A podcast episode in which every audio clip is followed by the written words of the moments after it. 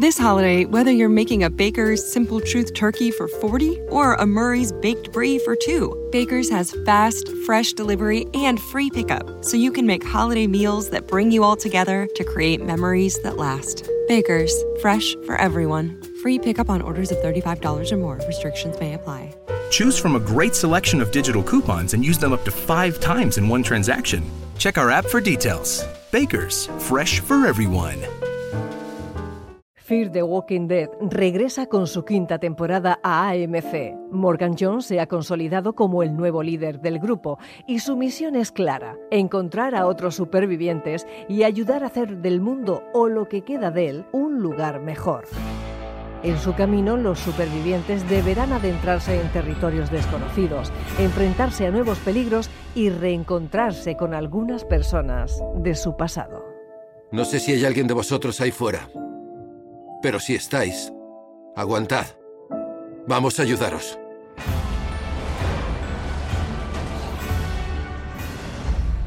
Confía en nosotros, no debes tener miedo. Eso es lo que la gente siempre dice cuando hay algo que temer. Sé que tengo un temperamento peculiar. El oírme, verme la cara, despeja toda duda. Podrías sentirte inclinado a apretar el gatillo en el acto, puede que sin querer. Continúas hablando demasiado, Víctor. Morgan. El lunes 3 de junio a las 22.30 horas regresan los zombies a AMC. No te pierdas el estreno de la quinta temporada de Fear the Walking Dead.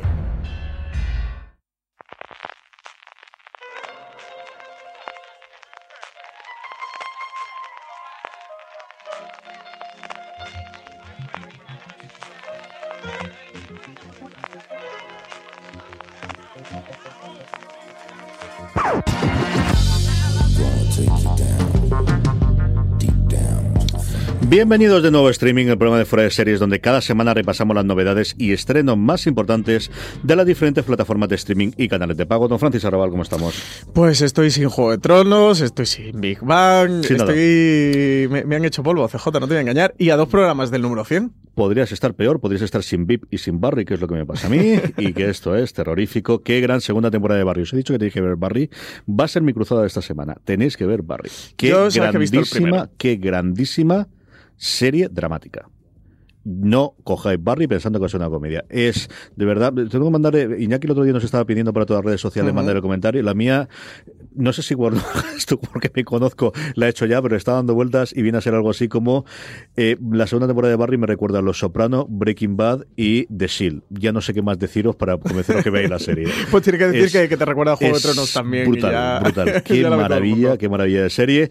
Pero no estamos aquí para hablar solamente de Barry, sino estamos para hablar y para repasar todos los estrenos, todas las novedades, todas las noticias que se han generado a lo largo de la semana sobre las plataformas, los canales, las distintas cadenas. Tendremos, como siempre, nuestro Power Rankings. Veremos si sigue todavía Juego de Tronos y el resto de las series en lo más alto. Acabaremos, como siempre, con las preguntas de los oyentes que amablemente nos envían más de las que podemos responder, pero seguir mandando, seguir ¿eh? llegando, seguir Madre llegando mía. que nos encanta, hacemos la recopilación y nos encanta contestar. Antes de todo eso, Francis, noticias generales y la primera es que alguien que dentro de nada pasará a la segundo bloque, a cuando ya tengamos canales y plataformas, que es Apple, empezamos a verle un poquito el funcionamiento de Apple o de la nueva aplicación de televisión de Apple en eh, nuestro país. Está ya cerquita, más cerquita que nunca. Hace un par de semanas desde Apple actualizaban el sistema operativo de los dispositivos iOS. Con esa actualización ya aparecía la aplicación de Apple TV, así que si tenéis un iPhone, actualizarlo, que os aparecerá una nueva aplicación.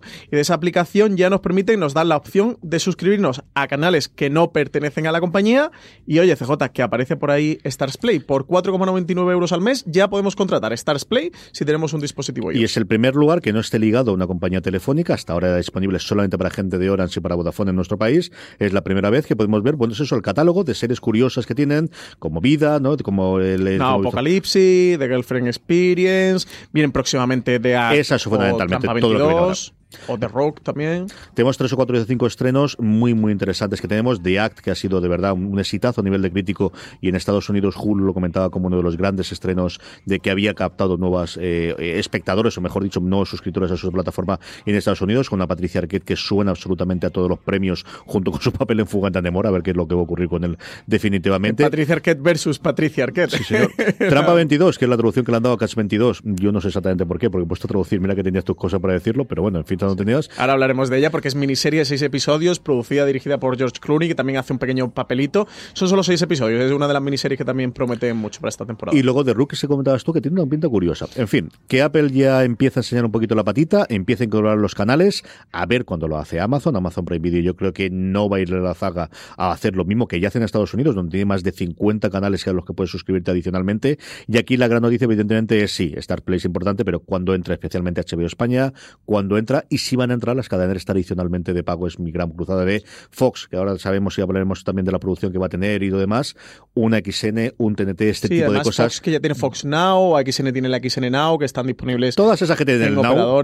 Ese Now mm, va a ser Now por tres euritos, por dos euritos, por cuatro euritos o por cinco euritos. la posibilidad. que es la otra incógnita que también tú y yo entrar mucho en streaming. Segurísimo, segurísimo. Dentro de nada. Amazon Prime Video tiene una pequeña serie el 31 de mayo. Una pequeña serie que de la que le tengo una poquita ganas de ver. Good el fin del mundo se acerca, lo que significa que un ángel quisquilloso y un demonio de mala vida que se han encariñado demasiado con la vida en la Tierra se ven obligados a formar una extraña alianza para detener el Armagedón. Pero han perdido al anticristo, un niño de 11 años que no sabe que está destinado a traer el fin de los días, obligándolos a embarcarse en una aventura para encontrarlo y salvar el mundo antes de que sea demasiado tarde.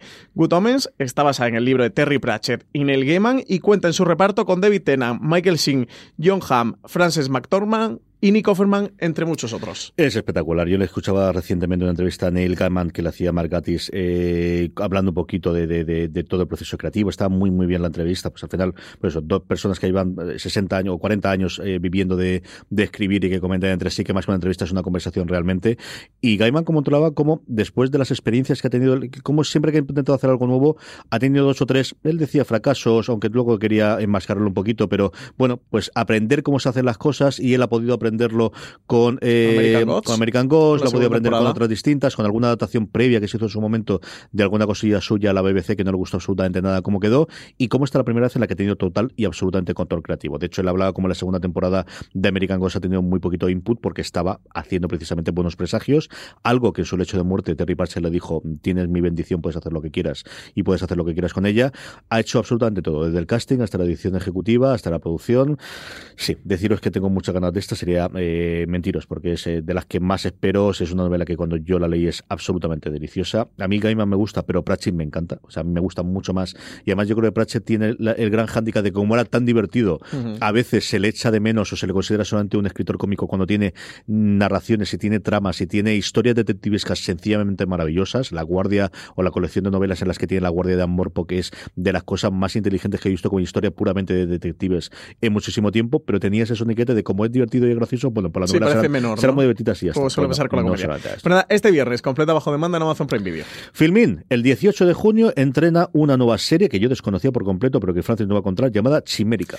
Noticia en primicia de Fuera de Series, ¿eh? este anuncio. Eh, cuatro episodios de unos 45 minutos esta, forman esta chimérica serie que llega el próximo 18 de junio a filming y de esta forma llega a España esta miniserie de Channel 4. En ella, Lee Berger, un reputado fotógrafo de la actualidad cuyo prestigio se ha puesto en entredicho al descubrirse que uno de sus eh, trabajos en Siria fue un montaje, decide limpiar su nombre y se propone localizar al protagonista de una de las imágenes más famosas, la tomada en 1989 en la plaza de Tiananmen, en Pekín, cuando un chico se puso ante los tanques deteniendo su paso ante una movilización estudiantil. Con esta premisa va a arrancar la serie, arranca Chimérica, que está protagonizada por Alessandro Níbola. Muy curioso, señor. HBO España, no sé si es el final de Juego de Tronos o qué, pero tenemos un porrón, pero que un porrón de cosas. Las dos primeras, además, de producción de HBO España. La comedia por H por B, nueva serie, cuarta serie ya en proceso de producción y anunciada por HBO España. Cuarta serie tras Patria, 30 monedas y Foodie Love. Esta por H por B es una comedia protagonizada por dos mujeres que vivían en Parla y que entonces eran muy amigas pero que perdieron el contacto. Años más tarde, H y Belén se encuentran en Madrid, en el barrio de Malasaña, donde intentan adaptarse a un estilo de vida bastante diferente del que conocían. La serie está creada por la directora Manuela Burlo Moreno a partir de una historia que contó en Pipas, cortometraje nominado al Goya este mismo año. A mí Pipas me encantó. Yo recuerdo verlo, yo creo que fue hace dos o tres años en, en Alcañiz, en el Festival de Corto de Alcañiz, que, que la gente de la Asociación Raneta siempre ha tenido bien invitarnos a gente de fuera de series, a gente de mundillo, para más allá del Festival de Cortos hablar un poquito sobre series de televisión. Y tú y yo hemos coincidido y hemos estado por allí y hemos visto No, aquello. yo no, yo no he ido No, nunca. pero tú me indicaste Ha ido. Richie, María Santonja, Marina Mi padre sí que vino y Such. Juan vino el último año con mi padre, es cierto. Y Álvaro Nieva, yo creo recordar que este último año fue también. Y Nunca me han Estado. querido a mí No, es verdad. por Claro, pues solamente llevan gente buena. Francis, Jamás se me ha querido por. Alcañiz. Y recuerdo que me pareció muy divertido. Era muy. eh, De esto que te acuerdas, te acuerdas de los dos protagonistas, porque además es prácticamente una cámara fija sobre ellas dos y un diálogo que tenían mientras comían pipas, y era fundamentalmente eso, y un final que yo recuerdo hilarante. Ahora, como tengo la memoria que tengo, no recuerdo cómo acabó. recuerdo que están muy bien, que están muy divertidas, y es de los, de los cortos que mejor recuerdo tengo de, de los, de las dos o tres ediciones en las que estuve yo allí en, en Alcañiz. Hablabas tú de desde la iglesia y presenta, mejor dicho, comienza ya el rodaje, igual que está ya Patria, también comienza el rodaje de 30 monedas. Pues sí, comienza el rodaje de 30 monedas, un rodaje que se va a mover entre Pedraza, Segovia, Madrid, Salamanca, Roma y Jerusalén. Porque ya que te pones a rodar, te pones a rodar. Ojo, Eh, Roma y Jerusalén para grabar una historia de exorcismos. El título de 30 monedas, que consta de 8 episodios de una hora de duración cada uno, están siendo escritos por Alex de la Iglesia y Jorge Guerrica Echevarría, bajo la producción de Poughkeepsie Films. Aún no se conoce la fecha aproximada de emisión, pero que sí se ha anunciado ya el elenco principal junto a la noticia de rodaje y CJ, repartazo para este 30 monedas. Cuéntame, Este cuéntame. Segundo proyecto de HBO España, con Alex de la Iglesia al frente, cuenta con Eduard Fernández, que interpreta al padre Vergara, Macarena Gómez, a Merche, Miguel Ángel Silvestre a Paco y Megan Montaner a Elena. Esos van a ser los protagonistas principales de 30 monedas, pero también van a contar con actores secundarios como Manolo Solo y Pepón Nieto. La Así foto de Manolo Solo, otra ojo, vez cuidado. Vestido de eh, cardenal o de obispo después de ver la peste. A mí me ha encantado, ¿eh? Me ha está encantado. enca- Manolo Solo, si nos estás escuchando, te estás encasillando en No. cura inquisidor. ¿eh? Alguien que hace 14 cosas al año es imposible que se encasille. Es como Antonio de la Torre. ¿Está encasillado? No, estará encasillado como Antonio de la Torre, pero si al final hace 14 proyectos es imposible que se encasille. No tenemos fecha, evidentemente, para, para el estreno de 30 monedas, ni tampoco el de, el de Patria, pero sí tenemos la siguiente serie, te- tenía pinta de que evidentemente está muy avanzada, que conocíamos hacia nada, de, eh, bueno, de documental, que es la serie de Jesús Gil, El Pionero, ya tenemos al menos el mes de estreno. Sí, no han dado fecha, pero sí que se ha anunciado que va a llegar en julio a HBO España. Además, HBO ha aprovechado todo este clima electoral que hay con las municipales, con las elecciones municipales y las elecciones europeas para, para dar a conocer que esta serie no ficción, producida por Justin Webster con su productora JW eh, Production, un Justin Webster que es el creador de Muerte León, del, del True Crime Muerte León, que ya ha trabajado con HBO España para este Muerte León caso cerrado, este epílogo, este episodio final sobre este True Crime. También son responsables de este El Pionero, que va a adaptar la vida de Jesús Gil, que nos va a contar cómo fue eh, el ascenso de Jesús Gil y eso, que va a llegar el mes de julio en HBO España, así que nos queda muy poquito. CJ, un proyecto que no conocimos hace demasiado tiempo, pero que ya está ahí a la vuelta de la esquina. que estaba ya rodado, que era un empeño personal del coproductor de, de, de Justin Wester, que mientras Francis va a montar en internet cómo se llama, porque de verdad que se me olvida totalmente, que trabajó muchísimo tiempo en Salvados, que aquellos que habéis visto Muerte en León lo habéis visto, porque es el que está junto con Webster cuando está escribiendo, y que aquí puede ser el que coge la batuta, el que va a dirigir el episodio, y Webster está de alguna forma de, de apoyo. Enric Pack. ¿Ves? Me guardaba que era. Más, lo, he puesto, lo he puesto en Google y la primera que me ha aparecido es la noticia de de Series. Sí, lo he leído en de Series. Está bien hecho. la casualidad. Eh, Juego de Tronos ha terminado, pero no Juego de Tronos el fenómeno y tenemos un documental que ya nos han anunciado de dos horas que se va a estrenar el 27 de mayo llamado Juego de Tronos dos puntos. Mira que nos gustan estas cosas. La última guardia. Con un acceso sin precedentes a material e imágenes detrás de las cámaras, llega Juego de Tronos a la última guardia, una crónica íntima y personal desde las trincheras de la producción, siguiendo al equipo y al reparto, mientras lidian con climas extremos, plazos de entrega imposibles y un ejército de fans sedientos de spoilers. Mucho más que un making of al uso, esta es una historia divertida y desgarradora, contada con intimidad e ingenio, sobre el placer agridulce que brinda crear un mundo y tener que decirle adiós. Todo el esto nos placer cuenta. agridulce. Entonces, un placer agridulce. La verdad es que Juego de Tronos, CJ, Es yo creo que si le podemos decir algo al final, creo que las dos palabras que me hemos repetido los recaps de Fuera de Serie de Juego de Tronos, Álvaro y yo, era amargo y agridulce. no hemos parado de decir esas dos palabras. Unos días después, 31 de mayo, nos llega la primera temporada de Sanctuary. Llega la serie de HBO Europa, Santori todo comienza cuando Elena acude a visitar a su hermana gemela Siri a una clínica en los Alpes italianos, pero lo que iba a ser simplemente eso, una visita, se convierte en una pesadilla. Cuando Elena se despierta allí, Siri se ha ido y ella no solo no puede salir, sino que todo el mundo cree que es su hermana y por supuesto la clínica no es lo que parece.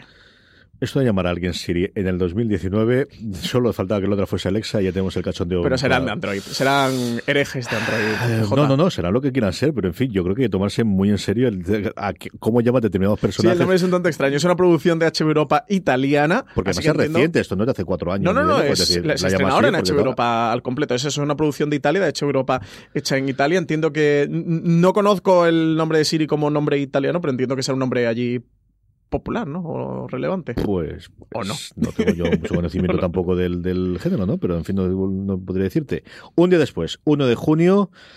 A ver qué tal le funciona esto HBO y si se abre la puerta por aquí, porque es la primera. Tendremos algo igual con Los Soprano, aunque en ese caso será una pecuela en vez de una continuación, pero a ver si, pues eso, 20, 10 a 20 años después, los grandes clásicos de un HBO, un Oz, un The Wire, una dos metros bajo tierra, utilizan este formato de película para continuar, para hacer precuela o para ampliar el universo, que es lo que se estila ahora y no se estiló hace 10 años. Deadwood, la película, como os digo, llega el 1 de junio. Los inolvidables personajes de la serie original de David Milch se reúnen. Hello, I'm Tom Standage, host of The World Ahead, the podcast from The Economist that explores the future. Over eight weekly episodes, starting on November the 28th, I'll be talking to economist journalists and special guests to get expert insights into the year ahead. We'll explore critical themes from soaring inflation and the impact of the war in Ukraine to chaos in the energy markets and China's uncertain post pandemic path. Topics include Has China peaked? What does the war in Ukraine mean for the fight against climate change? How will economies cope with looming recession? Will passwords be replaced by pass keys? And just how exactly do forecasters predict the future? Join us to sharpen your foresight with the world ahead from The Economist. Start listening on your podcast app.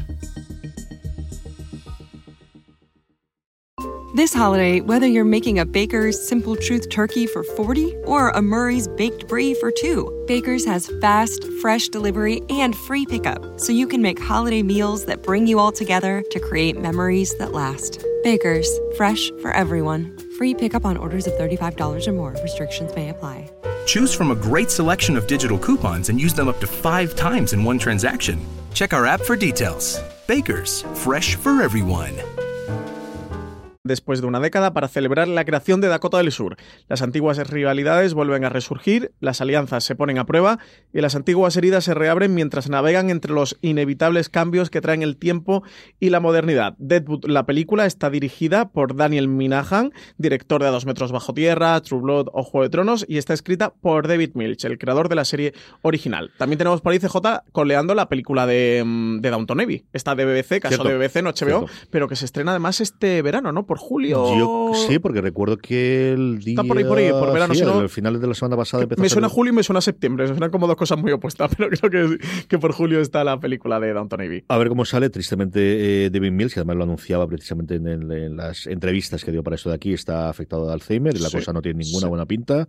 Y, y, bueno, pues uno de los grandes creadores ¿no? de la época dorada. Y que de, estaba de colaborando ¿no? en esta tercera temporada. Que hizo de un True guion Detective. de, en True Detective porque coincidió con Pistolato y le gustó trabajar juntos. Lo tenía en Never HBO, yo creo que seguían pagándole alguna cosa. Eh, desde, bueno, que cancelaron en su momento LAC, la, la, la, serie de las apuestas de caballo, que era hasta cierto punto bastante autobiográfico, metía muchas cosas de su vida porque él es un ludópata empedernido de las, de las carreras de caballo. Yo he oído varias entrevistas de cómo lo comentaba. Seven igual dice que la primera vez que le entrevistó lo que hizo fue llevársele directamente al estilo hizo la entrevista allí. Este tipo de cosas que tienen eh, los creadores, ¿no? Aquí me ponen, hablemos del final de Juego de Tronos sin spoilers. ¿Estás seguro que quieres hacer esto? No ha no hablado sé si ya, nene, no habla No, suficiente ya no de Juego de. Tronos. Yo, yo, verdad que he hablado muchísimo de Juego de Tronos, pero venga, habla, háblame un poquito. Cuéntame Sí, qué no te he visto todavía el la última guardia, no, puedo- no tengo comentario porque hasta que no conozca el, el sabor agridulce del resumen este. ¿Te ha dejado a ti ¿cómo hago sabor agridulce o sabor amargo el final de Juego de Tronos? A mí me ha gustado mucho, yo lo he comentado un par de veces en las intervenciones en radio que he hecho eh, esta semana, ¿no? en, en- en Radio 4G en Elche y, en, y a nivel nacional.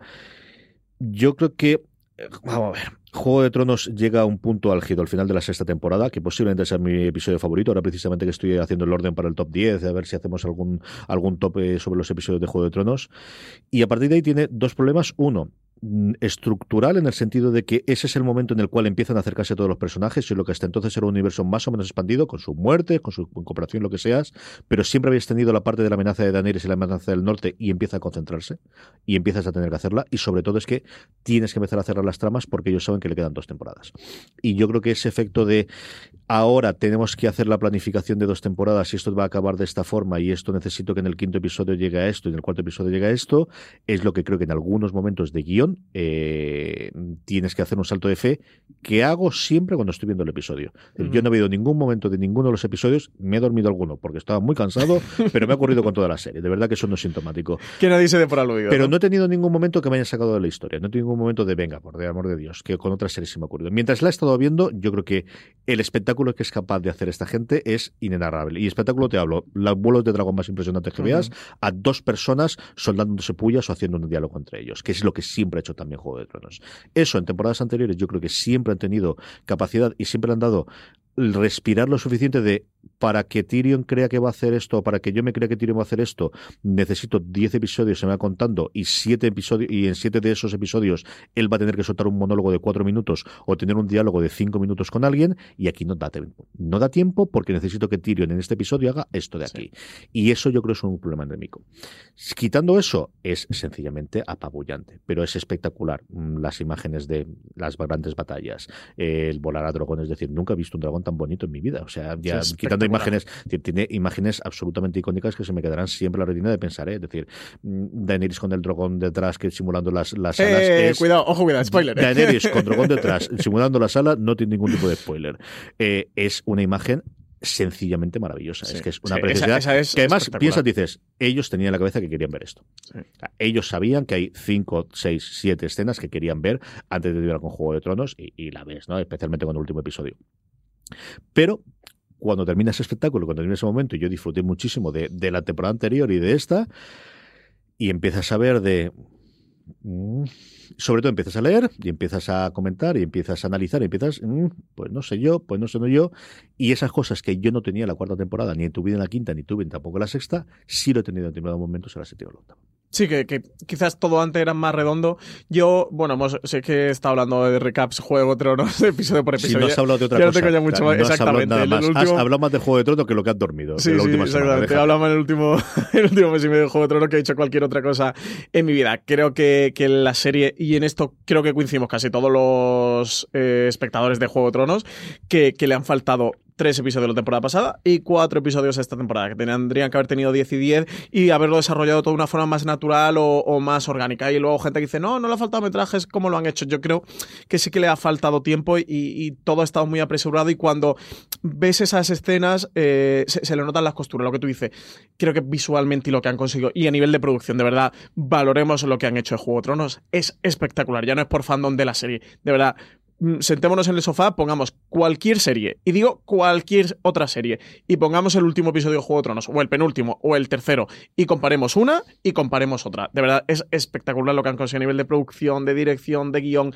Lo que pasa es que mm, creo que sí esta temporada, y adolecido ya un poquito la pasada, que nos reíamos con aquello de la velocidad de los cuervos y el velocidad de los dragones, viajando de un sitio a otro, por esa elipsis tan agolpadas que se marcaban y creo que en esta también volvemos a tener escenas agolpadas y yo la de, solo voy a decir, mm, la tienda de campaña del campamento de fuera, para no entrar en spoiler, creo que esa canta, mm, bueno, canta muchas horas, pero que esa canta porque ves mucho el por qué lo están haciendo. Lo, que le llamamos nosotros siempre en, en análisis ver las costuras al, al, guion o a la serie o al capítulo, pues creo que esta temporada se le ven mucho las costuras a Juego Dicho eso, eh, y quitando esas partes, creo que tiene un gran guion. ¿eh? El, el parlamento de Tyrion final es espectacular, espectacular. Y tiene unas escenas mm, cargadas de dramatismo y es que no podemos hacer mención a ninguna, pero tiene algunas que ha son... pasado una semana ya, puedes hacer lo que quieras. Otra cosa También que es quien haya visto Juego de Tronos ya, tanto no le interesará. O sea, a mí me dolería no me lo he visto. El, pasado miércoles Juanpa empezó en medio, además, empezó el Parlamento Inicial de se acabó, hace tres días ya, y empezó a soltar spoilers, pero todo Juego de Tronos, de Los Sopranos, de Deadwood. Todo, todo, todo, venga. una cosa, digo, bueno, tú sabrás dónde te metes, chico. Es la ventaja de ser, es la ventaja de ser el director de, esto, sí, sí. En fin, Netflix, Francis. Nuevas series de Netflix para junio, tenemos ya la avanzadilla, porque ya ahora por fin ya han confirmado que estas al menos son hasta el día 15, incluso ahí nos han dado alguna que no tenemos fecha, lo comentaremos. ¿Qué sabemos de momento de las series que va a estrenar Netflix en este mes de junio? Pues tenemos 7 de junio, viernes 7 de junio, Historias de San Francisco, las novelas de Armistead Dupin, que ya fueron una miniserie a principios de los 90, tienen una nueva versión, esta serie protagonizada, entre otros, por Olimpia Dukakis, Laura Lini, Ellen Page y Sosia Mamet. Y sigue las peripecias de los inquilinos del 28 de Barbary Lane, un edificio donde todos pueden ser quienes quieran. Se la recuerdo yo, la recuerdo estrenarse. No, no recuerdo haber visto ningún episodio, pero Historia de Francisco lo recuerdo yo, sí señor. Bajo citas. Viernes 14 de junio tenemos el caso Alcácer, ya llega este True Crime eh, llevado a cabo, producido por Bambú Producciones, la desaparición de Toñi, Desiree y Miriam en noviembre de 1992, más la aparición de sus cadáveres tres meses más tarde, sacudió a España a unos niveles que no se había visto hasta entonces. Desde aquel caso va a hablar esta docu-serie que aspira a contar la versión más completa de los hechos sin obviar todo el circo mediático que se montó alrededor del caso. Decir que tengo ganas de ver esto sería, quedando muy muy cortitos, Marichu Lazabal tiene la posibilidad del, hasta que yo sepa, único estreno oficial que se ha tenido, que fue en Barcelona la semana pasada. Sí, de momento en el, creo que es Docs Barcelona, como se llama el festival de documentales, mostraron el primer episodio, ya está la crítica en foreseries.com, pasaros, porque sobre todo ahí eh, Maricho apunta a cuál va a ser el tono de este True Crime, en el que no se van a centrar tanto en averiguar la verdad detrás del caso, como suele ser em, principalmente los True Crime, sino a ver todo lo que ocurrió alrededor, sobre todo con, con respecto a los medios de comunicación, un poquito lo que hacía American Crime Story OJ versus eh, People, ¿era? The People versus OJ Simpson. O versus OJ Simpson, pues un poquito lo que analizaban ahí, ¿no? Más allá del crimen, eh, todo el circo mediático que se montaba y cómo sacudía un poco al país ese caso. Y también pensado que al final es una serie de Netflix no es una serie para españoles de más de 40 años que recordamos el caso cuando ocurrió, sino es una serie de Netflix para que alguien de 20 años en, en eh, Australia le dé el botoncito, envía esto y quiera verlo, ¿no? Entonces al final tiene que pensar quién puede ser el espectador, ¿no? Sí, luego también tenemos tercera temporada de Paquita Salas, 28 de junio. ¿Qué le deparará la vida a Paquita Salas después del vuelco que tiene en su segunda temporada? No se sabe demasiado de los nuevos episodios de, esta comedia, más que contará con Terelu Campos dando vida a Bárbara Valiente, la directora del showroom, para la que empiezan a trabajar Magui, y que su nueva cabecera está cantada por Isabel Pantoja. Eso decirte yo, ¿qué, qué, qué, tanto se han apuntado? Es que gente lista, leche. Mira que son listos estos tíos. Eh. Mira que son listos. Luego también tenemos el 5 de junio que vuelve Black Mirror con la quinta temporada. tres episodios de esta quinta temporada. Segunda temporada de The Dark, el 21 de junio. Y también sucesor designado, tercera temporada, el 7 de junio. Más allá, Jessica Jones tercera temporada que tiene fecha por confirmar, aún no lo han confirmado. Y Black Mirror, que ya más tenemos los trailers, ¿qué te ha parecido, tío? Eh, de Black Mirror. En... ¿Tú ya te lo has visto? Los trailers los tenemos. Ah, los, trailers, he escuchado los, tres. digo, digo, ¿en qué momento te han pasado a ti los screeners? No me has dicho nada y yo estoy aquí viviendo no te Black Mirror. ¿Qué te parecen los trailers? Eh, los trailers fantásticos. A mí el de Miley Cyrus me pinta tan genial. Sea, tengo unas ganas de verlo que ni te imaginas. Por eso, el momento que me ha dicho, ¿qué te ha parecido a ti? Te, he empezado a odiar, pero vaya, he subido el termómetro de, odiar a CJ Navas, odiar a CJ Pensaba que te habían pasado screeners y no lo había visto. El tráiler muy bien. Tiene muy buena pinta, ¿eh? eh muy, muy, muy, muy buena pinta. Yo, pero sabes que yo soy muy fan de Black Mirror. Alta Mar, de la que comentaba la semana pasada que había podido ver yo los dos primeros episodios, ya estrenada, va a tener una segunda temporada en Netflix con un nuevo misterio. Pues sí, han confirmado eh, esta segunda eh, temporada de Alta Mar, el transatlántico Bárbara de Braganza, eh, no ha zarpado en su viaje inaugural de Río de Janeiro y ya sabemos que va a continuar, se estrenó el viernes pasado, pero ya sabemos que va a tener esta segunda temporada en Netflix, la serie es de producción española a cargo de Bambú, plataforma de eso que la estrenaba este pasado viernes y que ya anunció segunda temporada, continuación de la serie, que además también ha confirmado que dos de sus protagonistas, que son Eloy Azarín y Alejandra Onieva, que dan vida al propietario del buque y a su prometida, eh, eh, continuarán alguna de las líneas generales eh, de esta segunda temporada. Y un estreno que será mm, Alegría Rocío en mi casa, porque es una serie que a mi santa esposa le encanta. Chicas Buenas, su segunda temporada está renovada por una tercera, llega íntegra completa a Netflix el 31 de mayo. Después del punto extremo en el que dejaron las cosas al final de la primera temporada, las chicas de la calle Harvey deciden no salir de la espiral de desastre y vuelven dispuestas a seguir viviendo aventuras cada vez más peligrosas mientras sus vidas familiares saltan por los aires. Start Play, Francis, antes lo comentábamos, Trampa 22, su primer gran estreno de los tres que nos vienen encima, 31 de mayo. Basada en la novela satírica de ciencia ficción escrita por Joseph Heller en 1961, Catch 22 narra la historia del incomparable e ingenioso bombardero Josarian, miembro de las Fuerzas Aéreas de los Estados Unidos durante la Segunda Guerra Mundial. Josarian está furioso porque miles de personas que nunca ha conocido intentan matarlo, pero su verdadero problema no es el enemigo, sino su propio ejército que sigue aumentando el número de misiones que sus hombres deben volar para completar su servicio. Sin embargo, si Josarian hace algún intento de evitar sus asignaciones militares, se encontrará en violación del Catch 22, esta trampa 22, que es una regla burocrática delirantemente siniestra que especifica que la preocupación por la propia seguridad ante los peligros que son reales e inmediatos es el proceso de una mente racional. Un hombre eh, se considera loco si voluntariamente continúa volando misiones de combate peligrosas, pero una solicitud para ser retirado del trabajo es evidencia de cordura y por lo tanto no es apto para relevarle de su, de, su tarea. En el elenco de actores figuran nombres como el de Christoph Abbott y George Clooney, quien además produce y dirige esta serie de seis episodios que estará completa bajo demanda a partir del 31 de mayo en Stars Play. Yo he podido ver un poquito del primer episodio. Clooney se lo pasa tan bien haciendo esta serie. Se está divirtiendo tanto haciendo de, de gente ¿eh? que grita mucho. Hace, nada, tiene un monólogo al principio de, de, jefazo militar, de como tipo semijar de Clooney voy a divertirme mucho pegando gritos a nivel eh, la chaqueta metálica. Eso es lo que tienes abrigado, con el tono que después tiene Catch 22, pero vamos, sí. A ver qué ocurre con la adaptación. Yo tengo curiosidad, pero es, al final una novela muy icónica en Estados Unidos, complicada de transmitir el tono al final de la, narración al vídeo, a ver qué tal evolución ha tenido. Cadenas en abierto, Francis, una serie de la que hemos comentado bastante, que se ve, porque evidentemente es una cadena en abierto en España como es además televisión española, y la que yo creo que la crítica va a seguirle mucho más. Yo creo que fue uno de los primeros, Marina Sus fue una gran abanderada de ella, Valentina Morillo también. La otra mirada, su segunda temporada llega el 27 de mayo. A las 22 40 horas comienza un nuevo curso en la Academia para Señoritas de Sevilla. Con el estreno de su segunda temporada, La Otra Mirada recoge el testigo en la parrilla que deja Monte Perdido en televisión española. Como en la temporada pasada, La Otra Mirada mantendrá su esencia educativa y continuará abordando el feminismo a través de temas relacionados con la situación de la mujer a principios de los años 20, pero buscando el paralelismo y la reflexión con la actualidad. Además, introducirán nuevos temas de debate como el racismo, el papel de la mujer en el deporte o su influencia en el espacio público. Un monte perdido que ha desaparecido mucho de, la crítica y de hablarse de ella, pero que cambia la audiencia, lo comentaba Álvaro Nieva en, en la columna suya de esta semana, se ha mantenido fiel algo que cada vez es tan extraño, es tan raro la afición española, que estamos muy acostumbrados últimamente a grandes estrenos o, estrenos fracasados, pero sobre todo que luego hay una curva descendente. Y aquí, Monteperdido, lo comentaba Álvaro, como te decía, prácticamente la gente que vio el segundo episodio son los que se ha quedado hasta el final, así que algo tiene que tener el agua cuando lo ven. Sí, muy extraño esto que ha ocurrido, porque sí que a nivel de, prensa y de crítica ha pasado tremendamente desapercibida, quizás de las series que más desapercibidas ha pasado. Yo que se comentaron este lo que se pasaron inicialmente en, el pase de prensa y poquito más. Pero ni para bien ni para mal, y sin embargo sí que ha sido una, una serie relevante a nivel de audiencia. No es que haya hecho una audiencia estratosférica, pero bueno, se ha mantenido, se ha mantenido dignamente. De hecho, eso a nosotros nos llamaba la atención y normalmente comentamos esto de, oye, hay que hacerle más caso a Monte Perdido a la caza porque, porque la gente la, está viendo, la gente la, está siguiendo. Pero sí es verdad que ha podido pasar más inadvertida a nivel de prensa. Y de que a mí no me extrañaría nada que como esto le funcione, hagan la caza dos puntos y tengamos otra después. Y ríete tú, ahora que hemos hecho el gran angular precisamente sobre miniseries que ya no son miniseries, aquí Televisión Española tiene un filón.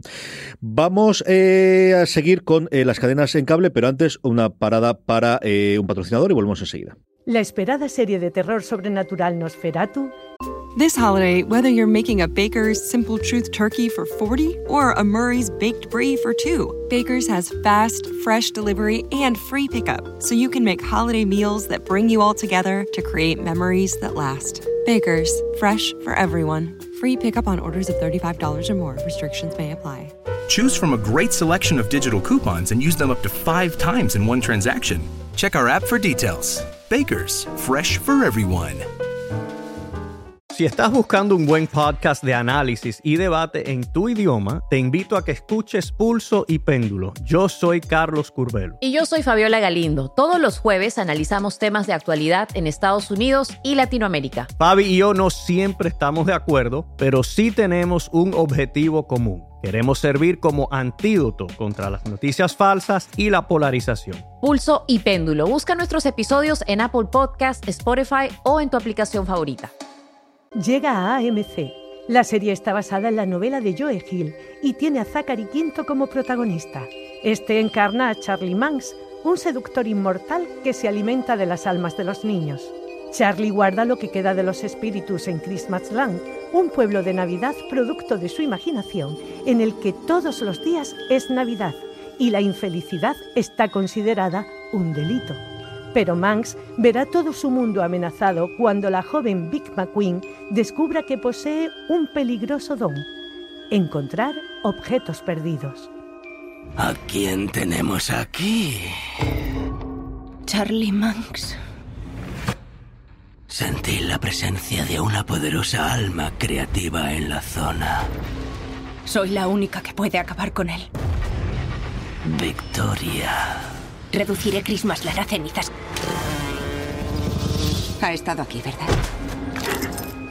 Adéntrate en el inquietante mundo de Nosferatu el miércoles 5 de junio a las 22.30 horas, en exclusiva en AMC.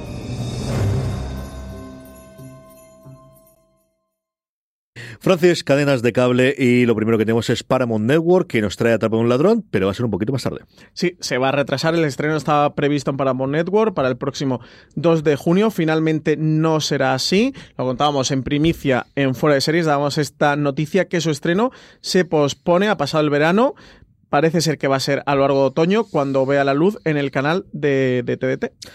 Pues sí, porque además tenemos un tráiler que, hombre, tenía pinta de que era sobre todo del primer episodio, pero me gustó tantísimo. Es que Alexandra Jiménez estaba tan bien en ese tráiler. Tan, tan, tan bien. El tráiler pinta muy, muy bien. A mí me gustó mucho. De hecho, nada más verlo, recuerdo que te lo pasé de, oye, ¿qué te, qué te parece a ti eh, esta serie? Recordemos que es adaptación en formato seriado de la película homónima que dirigía Alfred Hitchcock en 1955 y que tiene a Alexandra Jiménez y a Pablo Charri como protagonistas interpretando al gato. El Charlie estaba muy, muy divertido y este es el primer gran proyecto de Olivares después de salir del Ministerio del Tiempo, antes de regresar al Ministerio del Tiempo. Así que, a ver, tendremos que esperar que pase el verano, a ver si llega en torno a septiembre, octubre, si no se retrasa a noviembre atrás por ladrón, porque desde luego es de las series que teníamos más ganas de ver. Pues fíjate tú, que vis a vis al final no había terminado, ¿no? No, estaba, estaba de parranda, PJ. ¿Cómo dices tú eso de que sorpresa o cosa por sí, que Hay que precha, señor. Esto, esto. pues vis a vis el Oasis. Vis a vis eh, va a continuar un spin-off en el que contará las peripecias de Zulema y Maca robando joyerías por media Europa. Fox y Globo Media se dieron cuenta de la posibilidad de continuar eh, la serie y eso, han anunciado, anunciaron hace tan solo unos días, este Vis a Vis, El Oasis, una miniserie de ocho episodios que seguirá a las dos mujeres al salir de la cárcel y que contará cómo deciden unir fuerzas para emprender una nueva carrera delictiva. Sí que segundo proyecto de ficción de Fox, pero segundo dentro de Vis a Vis, no deberían tardar demasiado en hacer alguna cosita fuera, ¿no? ¿Tú qué dices? ¿Algo deberíamos ya? Podían ¿no? probar, Ya, podían probar. Digo yo, ¿no? Algo. podían probar algo fuera de Vis a Vis. Pero esto estaba clarísimo. ¿eh? De hecho, cuando anunciaron el final de la cuarta temporada, eh, todos dijimos, bueno, mm, ¿cuándo vais a anunciar un spin-off de, de Vis a Vis? Eh, que hicieran algo con el personaje de Zulema era, era bastante claro. Así que, que nada, que vamos a tener. Todos los fans de Vis a Vis estáis de enhorabuena porque continúa la serie. No Limit, segunda temporada, llega el 31 de mayo a Cosmo. No Limit es la serie creada por el popular cineasta Luc Besson junto al realizador Frank Philippon. En esta producción francesa, un agente que sufre una enfermedad incurable acepta una oferta de una misteriosa organización secreta gubernamental para participar en difíciles misiones en territorio francés a cambio de un tratamiento médico experimental. En la segunda temporada, que se estrena en Cosmo el próximo viernes 31 de mayo, justo a continuación de la primera temporada, cuenta con la participación de Chequi Cairo, eh, actor que ha participado en series como Nikita más recientemente en The Missing y que encarna a Coscas, un veterano de las fuerzas especiales que se ha convertido en un criminal peligroso, seductor pero maquiavélico que dirige una misteriosa organización criminal contra la que el protagonista tendrá que luchar.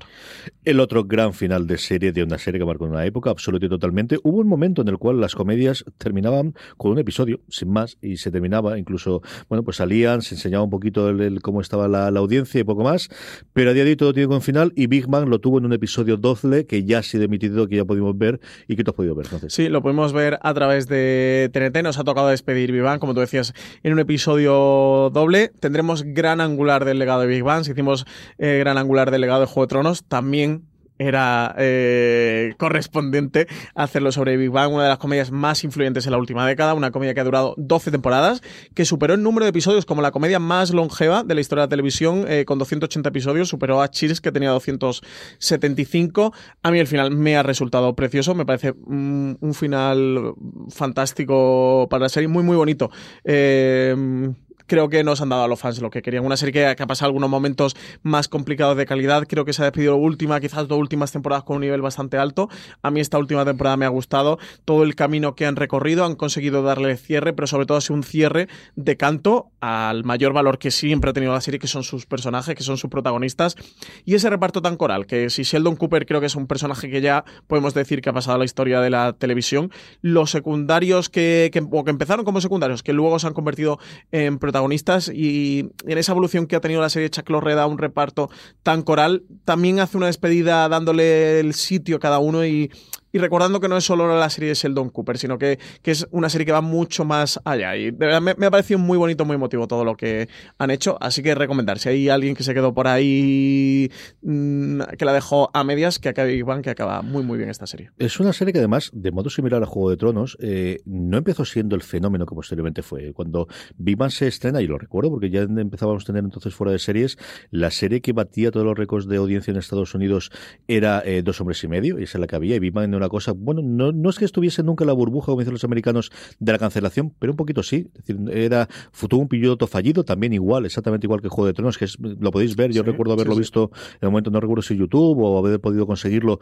y, y, que cambiaba mucho, era otra actriz distinta a la que hacía de, de, de Penny. Penny, el tono que tenían los personajes no era de mucho lejos, y es que de hecho, si volvéis a ver el piloto que sí se emitió incluso esa primera temporada, no es exactamente el mismo tipo de personajes. Es una serie que poquito a poco, y con esa eterna pelea de si se está riendo con los nerds o con los frikis o de los nerds y de los frikis, fue evolucionando hasta empezar a ser la gran comedia de audiencia, en medio del pillo Mother Family, que durante un tiempo tuvo también esa bandera de ser la, la comedia de América, la comedia que unía a todo el mundo alrededor de la televisión, cuando la gente cada vez más empezaba a tener sus pantallas independientes, y que yo creo uno de los grandísimos aciertos, si tú hablabas de eso precisamente, fue el darle cada vez más juego al personaje, a los personajes que hay alrededor de ese grandísimo personaje central tan importante. Yo siempre lo comparaba con House, ¿no? De, de era muy complicado tener una serie. Eh, Friends era muy complicado tenerlo sin ninguno de los seis, uh -huh. aunque a lo mejor podrías hacerlo. Era imposible tener House sin House, era imposible tener eh, The Big Bang eh, Theory Big Bang eh, sin tener a, a, Sheldon Cooper. Y yo creo que el gran acierto, desde luego, fue la incorporación de las mujeres progresivamente. Yo creo que al final el darle ese enfoque y eso de son más allá de los amigos más Penny y tenemos más presencia femenina, también un signo de los tiempos y del tipo de serie que quería hacer. Yo creo que fue uno de los grandes aciertos y que yo creo que le permitió tener cuatro o cinco temporadas más que si no se hubiese quedado sin totalmente imposible de, de poder continuar. Francis, de todo lo anterior, ¿qué recomendamos? Pues yo me voy a quedar con buenos presagios de la serie que estrena Amazon Prime Video. Tengo unas ganazas enormes. Yo también, muchísimo, muchísimo. Pero al final, ¿qué quieres que te diga? Al final la nostalgia tira por donde tira y Deadwood, la película, por saber qué ha podido hacer David Mills, que tantísimo tiempo llevaba en la cabeza la, idea de continuar su serie, que se vio cancelada de una forma muy extraña porque desgraciadamente tiene pinta de que va a ser lo último, si no lo último que vamos a poder ver de, de, David Mills escrito por él, de uno de los grandes creadores contemporáneos en, en, series de televisión. Y por esa curiosidad ya a nivel de industria de si esto funciona, ¿cuál va a ser la siguiente? Porque si esto funciona y la de Los Ángeles de Newark de Los Sopranos funciona, sabiendo quiénes son los nuevos Roma la película HBO, nos podían dar no tengo ni la más mínima un Roma es la otra Roma Carnivale que fueron Sobre... las que se quedaron más más por cerrar, ¿no? Quizás. Porque Oz se quedó más cerrada. Pero puedes hacer alguna cosa tirando de nostalgia y yo creo que The Wire le tintarán un poquito a ver si pueden hacer algo nuevo que no lo tengo tan tan tan claro. Es que David Dos metros bajo tierra a ver qué hacen con ello, porque la última serie Una de Alan Ball. de Alan Ball fue un pequeño fracaso, pero empezar a hacerlo tanto HBO como el resto. Es decir, al final tienes un montón de, de series en su momento de Showtime que podrías volver a hacer alguna cosa. Decir, yo creo que este momento, sea con películas, sea con miniseries, sea con cualquier otra cosa de continuación de algo que ahora, claro, es que es que ya son clásicos, es que se estrenaron hace 20 años y concluyeron hace 10 años algunos de ellos. Yo creo que sí que es, pues eso. Yo, si nos están escuchando, la de Roma, yo creo que clara, ¿no? y Jorge Navas me apoya aquí. Eh, la de peli de Roma te la estamos pidiendo. sí, señor. Hay que volver a ver que, que, que la sandaza de Tito Pulo y que le ha pasado todo este tiempo que no hemos podido verlo. Vamos ya con nuestro Power Rankings, vamos ya con las series más vistas por nuestra querida audiencia durante esta semana. Un Power Rankings que hacemos toda la semana mediante una encuesta que os colgamos en fuera de series.com, pero como os digo, la forma más sencilla de que se os acordéis acordéis, de, de acordaros de, de, de, cumplimentarla, es que os unáis a nuestro grupo de Telegram, telegram.me barra fuera de series, lo ponéis eso en vuestro móvil, en vuestro navegador, os mandará directamente a Telegram y si no os invitará a instalar esta aplicación de mensajería similar a WhatsApp, pero que al final nos permite tener estos grupos donde más de mil personas, Francis tiene ahí más de mil, ¿Cuánto estamos ahora mismo que estamos grabando? ¿Estaremos mil tres, mil cuatro, mil Te digo en directo, te digo en directo. No me estamos digas y si ha caído, mil cuatro. ¿ves? Mil Y si eran menos, miénteme. O sea, no pasa nada que nadie lo sabe. Mil cuatro. Mil Y, cuatro. y cinco ahora mismo escribiendo, dice. Eso es. Eh, lo hacemos ahí porque cada vez que Marina Such eh, cuelga la noticia, os avisamos y nada, os llega un aviso al móvil y en 10-15 segunditos automáticamente nos ponéis las tres series que más os ha gustado de esta semana, que es como hacemos el Power Rankings toda la semana, y de esa forma conseguís que vuestras series favoritas estén muy alto, muy alto, y cuando lo digamos, oye, pues uno siempre tiene el subidón de que las series te gustan, estén arriba. Tenemos ciertas novedades en la parte baja del Power Rankings, hasta el puesto número 7 todos son nuevas entradas, y a partir de ahí movimientos pequeños. La única gran movimiento que tenemos es el puesto número 6, que ahora lo comentaremos, pero empezamos en el puesto número 10, Into the Badlands, la serie de MC, Francis. Sí, que estrena última temporada ya y se despide de Badlands. Novena posición, CJ, tu reivindicación empieza a hacer fuerza. Entra eh, Barry con su segunda Muy temporada. baja veo esto, muy bajo. Vamos para arriba, vamos para arriba, tenemos que subir. Esto es que la gente todavía no ha visto el último episodio. Si era para arriba, hay que ver los dos últimos episodios y ver cómo acaba la cosa. Fossi Verdon, para eh, alegría de Francis Arrabal, está en el puesto número 8 y le queda nada, un episodio, dos episodios. Uno, uno, un episodio, un episodio. Yo también me quejo. Demasiado baja la de Barry. eh, La quiero ver la semana que viene más para arriba. Igual que Barry se puede ver también en HBO España. Eh, séptima posición también para lo que hacemos en las sombras. CJ también disponible en HBO España, que también entra. Sería también maravilloso y que también solo le queda un episodio para acabar. Sí, le está acabando absolutamente todo antes de que llegue la temporada de eh, final de primavera y principio de verano para HBO. Mm, qué divertidas las, las sinvergüenzas. Maravilloso lo que hacemos en las sombras. Divertidísima. La gran subida de la semana, como os decía antes, dejando aparte las entradas nuevas, sube cuatro puestos con respecto a la semana pasada, los 100 que se puede ver a través de Sci-Fi. Y Chernobyl, que también sube una posición que está disponible en HBO España, esta producción, coproducción de HBO con Sky.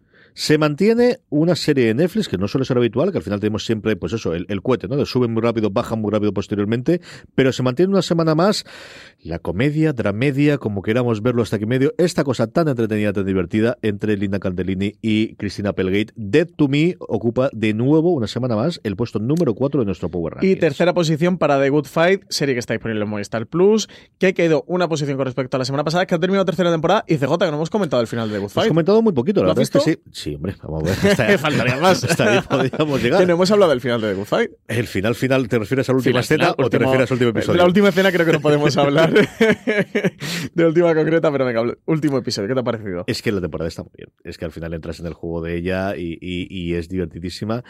Y esos momentos de incomodidad de mm, hacerle frentes. Yo sé que había mucho publicado con Bloom. Yo, como estas cosas lo tengo, a mí es un personaje que me ha encantado. A mí me Michael Sheen- a mí este personaje es histórico, me vuelve lo que me me ha encanta. interpretado por Michael Sheen. Y sobre todo el, el cuando alguien es, pues eso, la espada más limpia más occidente o el Hollywood and You que dicen los americanos y enfrentarte a todos sus... No, no, no. Es decir, tú tienes un serio problema de discriminación dentro del bufete y racial y tú eres muy bueno hasta que dejas de serlo y exactamente igual que el otro que sí que es eso a lo burro y a lo grande, pero nadie está libre de pecado. Y esta cosa de ir con la... No, es que ellos... No, no, no, no. no. Yo tengo que plantear un debate muy interesante y muy complicado de hacer, ¿eh? Y sobre todo, viendo lo convulso que está Estados Unidos en cuanto a estos debates, me parece que, que son muy elegantes y muy finos haciendo ese tipo de, de debates al espectador y te plantean muchas cosas, ¿eh? Que creo que es una de las cosas guays que tiene The Good Fight. Es una serie preciosa, a ver si Francis entre la tercera y la cuarta le da por ver la primera y la que segunda, mí la que no estaría mal. por ahora no me ha parecido mal, la mejor Que de- no estaría mal, que no estaría mal. Me ha parecido la mejor de las tres, ¿eh? Esta tercera de Good Fight. No voy a aprovechar, CJ, ahora que ya Tiene me he quedado arcos. Good Fight, me voy a poner con la primera y la segunda. Yo creo que hay momentos de la segunda que son mejores que en esta. Maya, por ejemplo, está mucho mejor en esta temporada, que es en la primera temporada en la que yo creo que han sabido qué hacer realmente con ese personaje. El resto, Kush Jumbo, yo creo que la temporada pasada estuvo mejor, ellos también. La relación de pareja de, de Christine Baranski, de, de, de Diane, yo creo que esta es la mejor que tiene. El episodio de, de, de la salvación de Con Les es sencillamente Sí, maravilloso. lo de la escopeta, ¿no? La- es- está- está- tiene episodios muy, muy bonitos, divertida. muy buenos, muy buenos. Y, y es una serie en estado de gracia. Es una serie que hagan lo que hagan, eh, sabes que te va a que te va a contar una buena historia, que es algo que ocurrió también con The Good Wife. Más complicado en algunos casos en The Good Wife porque tiene que hacerlo 22 veces a la semana. Más Aquí complicado 10, ahora sí. porque les ha pillado y, y han hecho algo distinto. Y toda la parte de la crítica yo creo que a veces le funciona mejor, a veces le funciona peor. Pero al final tienen claro el tipo de serie que hay, que CBS, quitando esa polémica que tuvieron con la censura por el tema del vídeo que tenía en chino, que luego nos enteramos, pero que quedó como un chiste muy divertido, yo pensaba que era un chiste, un chiste, absoluto, eh, mm. es una delicia. Y, y está también escrita y también actuada. Mira que nosotros, y yo especialmente soy siempre del guion, del guion, del guion, pero leche, cuando tienes unos actores tan absolutamente maravillosos, es que no hay nadie malo. Es que no hay absolutamente nadie malo. Mira tú que, ni, ni, ni Rose Leslie, que al final lo puedes tener en Juego de Tronos cuando tenía que lo que hacía, pero es que Maya en esta temporada los cuatro o cinco momentos que tiene con Bloom son sencillamente maravillosos. Y es que tienen personajes muy bien escritos. El personaje a mí de, Robert Bosman o de, Luca Quinn eh, son personajes que están muy bien desarrollados, que son muy ricos. Y luego me, me resulta muy interesante una cosa con The Good Fight. Yo que veo iba a decir que veo pocos. This holiday, whether you're making a Baker's Simple Truth turkey for 40 or a Murray's baked brie for 2, Baker's has fast, fresh delivery and free pickup, so you can make holiday meals that bring you all together to create memories that last. Baker's, fresh for everyone. Free pickup on orders of $35 or more. Restrictions may apply. Choose from a great selection of digital coupons and use them up to five times in one transaction. Check our app for details. Bakers, fresh for everyone. Procedimentales o pocas series eh, eh, casi con un carácter episódico. Literalmente creo que no veo ninguna a, eh, día de hoy. Como en The Good Fight le han dado el giro de, de, mm, de, sacarle virtud, de sacarle partido y no se convierte en un procedimental de, venga, este es el caso del episodio que, es, que no es importante y tal, pero te distraes y tiene una trama río. No, no, aquí aprovechan para que cada lo, vuelve en virtud y que cada episodio eh, les permita tratar un tema diferente e ir evolucionando. La trama general con lo que va ocurriendo en cada uno de los episodios y plantear, eh, sacar a, la palestra un, uno, un debate, un tema sobre el que le apetece eh, hablar en, en la serie, en vez de tener que ir incluyendo poco a poco como tramas o como subtramas como hacen actualmente las series, porque tienes una, una, continuidad dentro de, toda la trama. Aquí aprovechan ese carácter episódico y saben sacarle un partido, un jugo que, que me sorprendía, porque en una época en la que cada vez tendemos eso, a series eh, las que son más, más seriadas y el episódico eh, se, se está perdiendo y que aquí sí que tengan este carácter episódico de sacarle todo este partido y aprovecharlo, ¿no? Y hacerle una, una virtud. Y me parecía magistral, digo, qué, qué guay, ¿no? Esto que consiguen hacer en The Good Fight dentro de, su serie. Siempre lo hicieron bien y combinan eso, una, una, realidad con, con, momentos totalmente delirantes y con momentos realmente duros, ¿no? Y de, de, de hacerlo. Y todos son personajes, no tienes un solo estereotipo. Y cuando te presento un estereotipo es por una razón y luego le sacan otra después. Y los personajes principales, y tienes unos cuantos principales, es que a lo tonto, lo tonto salen 10, 12 fácilmente que van poblando los distintos universos alrededor. Maravillosa. Eso es The Good Fight, que ocupa el puesto número 3 porque pierde un puesto con respecto a la semana pasada, un puesto que vuelve a ocupar, y también se nos va a acabar dentro de nada, Killing Eve, que es la que ocupa el puesto número 2 y sabéis que podemos disfrutar en HBO España. Episodio final también para Killing Eve. Se, nos acaba todo, ¿eh? Se lo comentaremos la semana pasada, que es cuando hayamos visto ya el último episodio. Se nos queda la parrilla televisiva hecho Pues primera posición CJ, para sorpresa de absolutamente nadie, Juego de Tronos, disponible en HBO España, disponible en Movistar Plus, que cierra su octava y última temporada, fin de la serie, en la primera posición de nuestro Power Ranking. Sí, señor. Eh, un borrón de comentarios, aunque luego recordaré todo en, comentarios. Hemos tenido los recaps semanales de, todos los episodios y luego el que tenéis que acercaros sí o sí es ver el trabajo que han hecho Francis Arrabal y Álvaro Nieva y luego la producción en directo, además María Santoja poniendo todos los cortes en ese maravilloso ¿Dónde están mis dragones? Dos puntos caso cerrado. Qué grandes sois. Cuando os ponéis, cuando ponéis en este plan, no puedo decir nada. Y hemos utilizado el dos puntos. Hombre, ya que está de moda la tendencia televisiva, ¿no? De los dos puntos, ¿cómo no va a haber un fuera de serie con sus dos puntos? Sí, señor. Pasamos a las preguntas de los oyentes. O conmigo, Colar, voy a hacer una primera pregunta yo eh, antes de esto. Preguntas que nos llegan a través de redes sociales, pero sobre todo en ese cuestionario en el que tenemos el Power Rankings. Eh, os dejamos siempre un campo para que hagáis. Antes de que pasemos a las preguntas, Francis, ya que hablábamos de eh, dónde está mi dos puntos caso cerrados, ¿Cuál es lo siguiente para Pablo Niva y para ti? ¿Qué vais a hacer ahora? Ah, pues, ¿Qué vais a pues, hacer?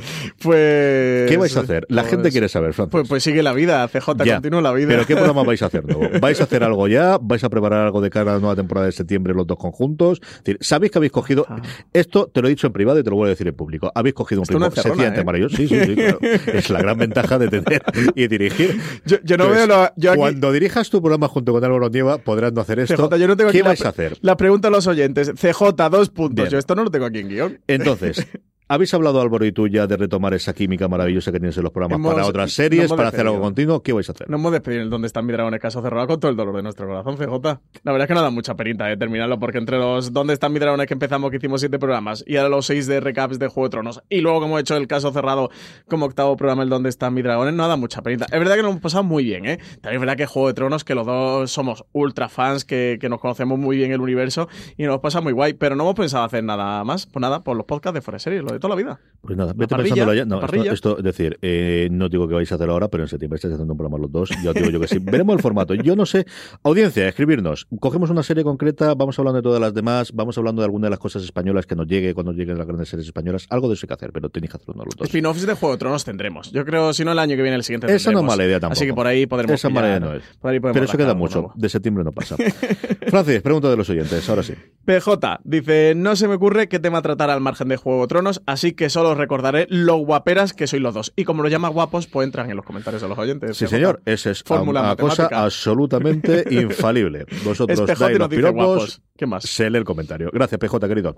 Un beso muy fuerte. Paco Moya nos pregunta, ¿por qué no se ha emitido el episodio 1 de Twilight Zone, el cómico? Según TV Time es el primer episodio y parece que no se va a emitir. Gracias por vuestro estupendo trabajo. Sí, se va a emitir, se emite el último. Francis, eh, ¿tú sabes alguna cosa de este cambio en el criterio de, de unos antes y otros después? Sí, eh, tenemos la parrilla que nos lo pasó mm, Sci-Fi, pero no te voy a engañar que se me ha olvidado eh, recoger el cuadro, así que voy a buscar el cuadro. No pasa nada. Lo tengo pasado Yo- la siguiente pregunta y ahora luego lo recuerdo. Francis, no sé si se me la respuesta. completo. Yo lo que sí imagino es que eh, The Comedian o el cómico como él traduce Paco Moya, yo no sé si al final será el comediante o el cómico como lo traduzcan aquí, eh, es el episodio más largo, duró una hora y pico larga, entonces los mientras que los dos que han emitido ellos dos, que son Pesadilla en 30.000 pies y eh, Rewind, creo que recordar que es el segundo, Sí, o, o si no era Rewind era algo similar, eh, Pesadilla en 30.000 pies dura treinta y tantos minutos y el otro en 45. Entonces, si van a emitir los dos, yo creo que les encajaba mejor por el tema de publicidad tener dos episodios más cortos que el largo. Esa de la parte fundamental crematística empresarial, que es por donde yo me tiro a pensar que estas cosas ocurren. El resto del orden es exactamente el mismo, eh, es decir, se emiten todos secuencialmente con respecto a la emisión americana y el último se escribirá este el cómico, que evidentemente, y como decía Paco Moyes, con el que se abrió, pero sí, sí, sí, lo que nos- nosotros es que se van a emitir todos y cada uno de los episodios de esta temporada de Twilight Zone, un Zone que ya está renovada por una segunda temporada, como nuevamente todo el mundo sabíamos desde el principio. Sí, sí. Es que, bueno, yo al menos que vi los dos primeros episodios que nos pasaron a prensa, tengo pendiente continuar con ella. Me- la serie me pareció fantástica. A mí me ha gustado mucho, al menos eso. Los dos primeros que, que yo vi a falta de poder continuar sí que me gustó. Y con Jordan Peele detrás, creo que cualquier proyecto hoy día que tenga una cadena de televisión con Jordan Peele, si puede continuarlo, lo va a continuar porque es de los grandes talentos que hay detrás de las cámaras. A mí por ahora me ha gustado más el proyecto que el- la realidad que tiene esta primera temporada. ¿Lo tienes ahí, Francis? Ya lo tengo. Eh, emitían, el orden eh, ha sido... Es el mismo, es- el primero lo ponen al final, fundamentalmente lo que hacen. Eh, Nightmare at bueno, Pesadilla a 30.000 30.000 pies. que se emitía el 14 de mayo junto a Replay, luego 21 Replay de mayo es como se llamaba, ¿no? Replay. Claro, Replay. El 21 de mayo eh, a Traveler, 28 de mayo de Wunder King, 4 de junio eh, Six Degrees of Freedom, 11 de junio Not All Men, 18 de junio Point of Origin, 25 de junio episodio Era sin- que no se sabía el nombre todavía, que no recuerdo si ahora se sabe ya. Mm. El noveno, por ahora no tenía, en ese momento cuando a mí me lo mandaron, me lo pasaron de Sci-Fi, no tenía título. Eh, 2 eh, de julio de Blue Scorpion y 9 de julio de Comedian. Que era, como os decía, es simplemente coger el orden que veáis en TV Time en cualquiera de las, en MDB o el resto, y el primero lo ponéis el último, y ese es el orden final que tienen los, los episodios en emisión aquí en De España. todas maneras, grabamos un Razones para ver Twilight Zone que lo comentábamos y dábamos el orden de los episodios, estaba ahí. Francis, más preguntas. Pues más preguntas que nos han llegado. Bernat Triviño dice, ¿qué opináis sin necesidad de mojaros mucho de toda esa gente que critica una serie que después de haberte dado horas, episodios, temporadas increíbles, como Los Soprano, Perdidos o seguramente cuando leáis esto, Juego de Tronos, que juzguen la serie solo por su final? Dicen que lo, que, que lo importante es el viaje, ¿no? Un saludo y gracias por el programa.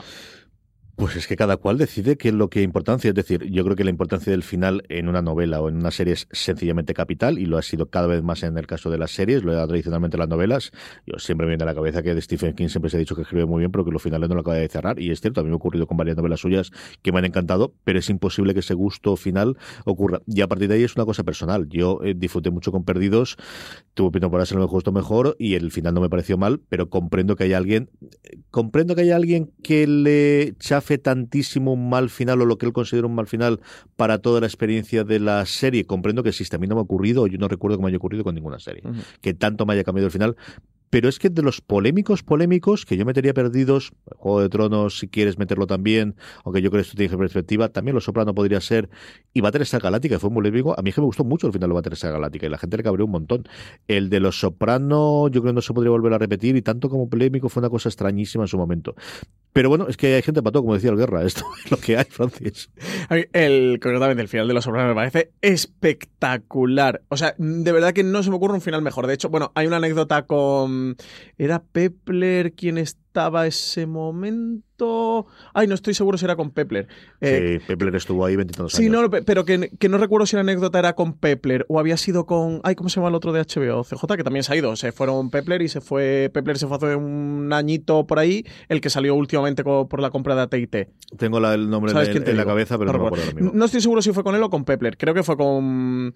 Creo que fue con el otro, no fue con Pepler. Que había una anécdota de que, le, de que le mandaron el. Mm, ¿El episodio? Eh, me saldrá ahora el nombre del creador de los Sopranos, ¿será posible? David Chase. David Chase, me salía David Simon. Que están los Davids, David Milch, David Chase y David Simon en HBO. Eh, David Chase le, Bueno, como que le mandaron el DVD con el final y tal.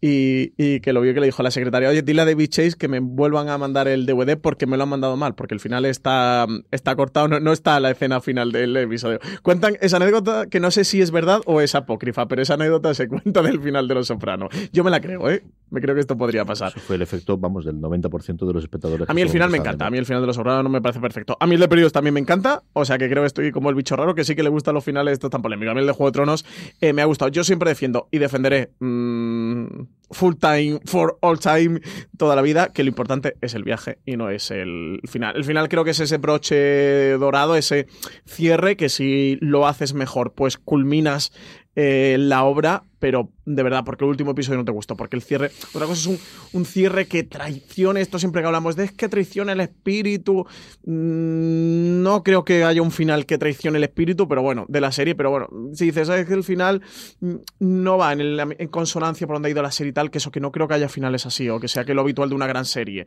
Vale, ti que va que te lastre un poquito la serie, pero no, no creo que un último episodio te pueda, pues como comenta Bernard Triviño, eh, fastidiarte horas, temporadas, episodios una serie que has disfrutado tanto como Juego de Tronos, que lo ha sido todo, de verdad. No te lo puedes fastidiar. O disfrutarte Lo Soprano. Si te quedas con el último episodio, con la última escena, como el caso de Lo Soprano, o te quedas solo con eso, como el caso de Perdidos, o te quedas solo con eso, como el caso de, de Juego de Tronos, mmm, espectador, planteate muchas cosas, porque si te has tragado 50 horas, 60 horas que has disfrutado, y por solo una o 5 minutos eh, no, eres capaz de ver todo lo otro, no sé, CJ, como este amigo que, te lo da todo y que es tremendamente espléndido contigo, porque un día te hace una faena y dice, ya no quiero que seas mi amigo, es que me la ha jugado, es que me ha hecho esta faena. Oye, y toda la otra gratitud que te ha mostrado, ¿qué pasa con eso? Pues que hay gente para todo, Francis. Yo, eh, es decir, no lo comparto, pero lo comprendo. Es decir, sí, sé que existe gente así. Yo tengo gente cercana en la cual he cogido un cabreo brutal por el final de una determinada serie y la han odiado a partir de ahí, han cogido cabreo y un rebote absoluto. Es decir, yo sé que eso existe, no sé cómo tienes que Lo importante es el camino antes de fuera de Si yo te digo lo importante no sea, yo te digo que, eh, ¿qué opinas sobre esto? Que existen. O sea, sé que existen, sé que hay y suelen tener cuentas de Twitter. Eso también lo digo. Suele ser habitual, es algo, no esa, gente, esa gente no se pierde pero, Twitter. Pero hay. Eh, una preguntita más, yo creo que no da tiempo, entonces. Eh, Lalo Burger dice: Con el fin de Juego de Tronos, ¿qué serie recomendáis para cubrir el enorme vacío que esto ocasiona a los fans? Sé que viene un spin-off, pero no hay fecha para esto todavía. Bueno, fecha sí que hay 2020, no tenemos fecha concreta, pero esto, vamos, HBO ¿Están y rodando ya? Vamos, ya están rodando en Belfast. Salvo que sea un puñetero desastre, ya te digo yo que los controles de calidad que pasó el piloto de, Juego de Tronos, que le costó dos años y tomarlo todo, no va a tener esta, salvo que lo dude muchísimo. Yo creo que esto, vamos a lo que es un puñetero desastre, van a admitirlo sí o sí. Eh, será ahí. ¿Qué podemos hacer aquí? Vamos a ver, yo creo que hay un montón de cosas, es decir, será por oferta. hay aquí en medio. Eh, dentro de nada tendremos de Mandalorian, que quizás es lo que puede tener en cuanto a espectacularidad. A día de hoy tenemos The Spans, si os gusta la ciencia ficción y es un buen momento para retomarla antes de que eh, cambien el dinero que tenían que tenían que negociar costosamente con Sci-Fi en Estados Unidos a que el señor Amazon le ponga mucha pasta porque además sabemos que le gusta a Jeff Bezos, con lo cual Yo no quiero ni saber el grifo que se les ha abierto de dinero monetario para la cuarta temporada y luego ver sucesión. ¿Por qué? Pues porque toca y Barry, ya está. Pero esa porque son Barry y sucesión y porque sucesión. son Barry. Ya está, que las tenemos ya mismo, que están aquí, Barry acaba de terminar, sucesión llega a la segunda temporada, Barry es muy cortita, son veintitantos minutos, 30 minutos como más en los últimos episodios de cada temporada y es una absoluta delicia de la serie reciente y luego, hombre, si no has visto ninguno de los clásicos y hemos comentado unos cuantos ahora especialmente de HBO, pues igual no es mal momento para retomarlos. Sí. ¿eh? Hombre, yo por tipo de series similares, partiendo del punto de que no hay otra Juego de Tronos y la más similar a eso puede haberlo cuando lleguen los spin-offs, eh, yo creo que Vikingos no podría ser eso, salvando las distancias. eh, que, que luego no me digáis, oye, me he puesto con Vikingos y esto no Juego de Tronos. Ya, ya sé que no Juego de Pero Tronos. sí, no, tienes toda la razón del Pero mundo. ¿eh? El Vikingos de podría personaje, ser diálogo y la parte de guerrera producción. sin dragones, pero contra Cars, sí. sí. Tiene sus No juegos de no. tronos. A, a No digo yo que no. Hay juegos de tronos todos los que quieras. Quizás yo creo que Vikingos podría ser lo que más eh, pudiera llenar el hueco, eso, salvando a la distancia. Con un de las Y tiene Kingdom. siete temporadas también, y tiene la cosa para adelante, y los Va a tener un spin-off también de Vikingos, va a haber sí. solo spin-offs. The Last Kingdom, que es un Vikingos Eh, de británica de la BBC similar, para mí está por debajo, bastante por debajo de Vikingos, pero también está por ahí. Y si sois de esas personas que tenéis corazón de verdad y Jon Snow y Kit Harington os gusta, tenéis Gunpowder, que además está en HBO, esta mm, miniserie de la BBC de tres episodios sobre el complot de la pólvora, eh, sobre Guy Fawkes, el cómic que hicieron luego posteriormente de V de. Vendetta de Alan Moore y tal, que está chula, que es una miniserie de verdad que está bien, que yo suelo recomendar. Y Roma, siempre Roma, que la tenéis en HBO. Sí, señor, iba a comentar yo Roma, eh, y con esto, nada, vamos a pasar a despedirnos. Don Francis Arrabal, la próxima semana mucho más y mejor. Pues nada, hasta la semana que viene, CJ. A todos vosotros, querida audiencia, todo, todo lo que hemos comentado Francis y yo lo tenéis en fuera de series.com, ahí todo el guion con todos los puntos, que no sé qué serie habéis dicho, que no sé cuál estaba en el quinto puesto del Power Rankings, que ese enlace, todo, todo eso lo tenéis en las notas que preparamos en el enlace en fuera de series.com. Más programas de fuera de series, incluido todos los especiales que hemos hecho sobre el final de Juego de Tronos en nuestro canal de podcast, buscar fuera de series, allí no reproduzcáis. Nada, que volvemos la semana que viene, que estéis ahí y recordad, tened muchísimo ahí fuera.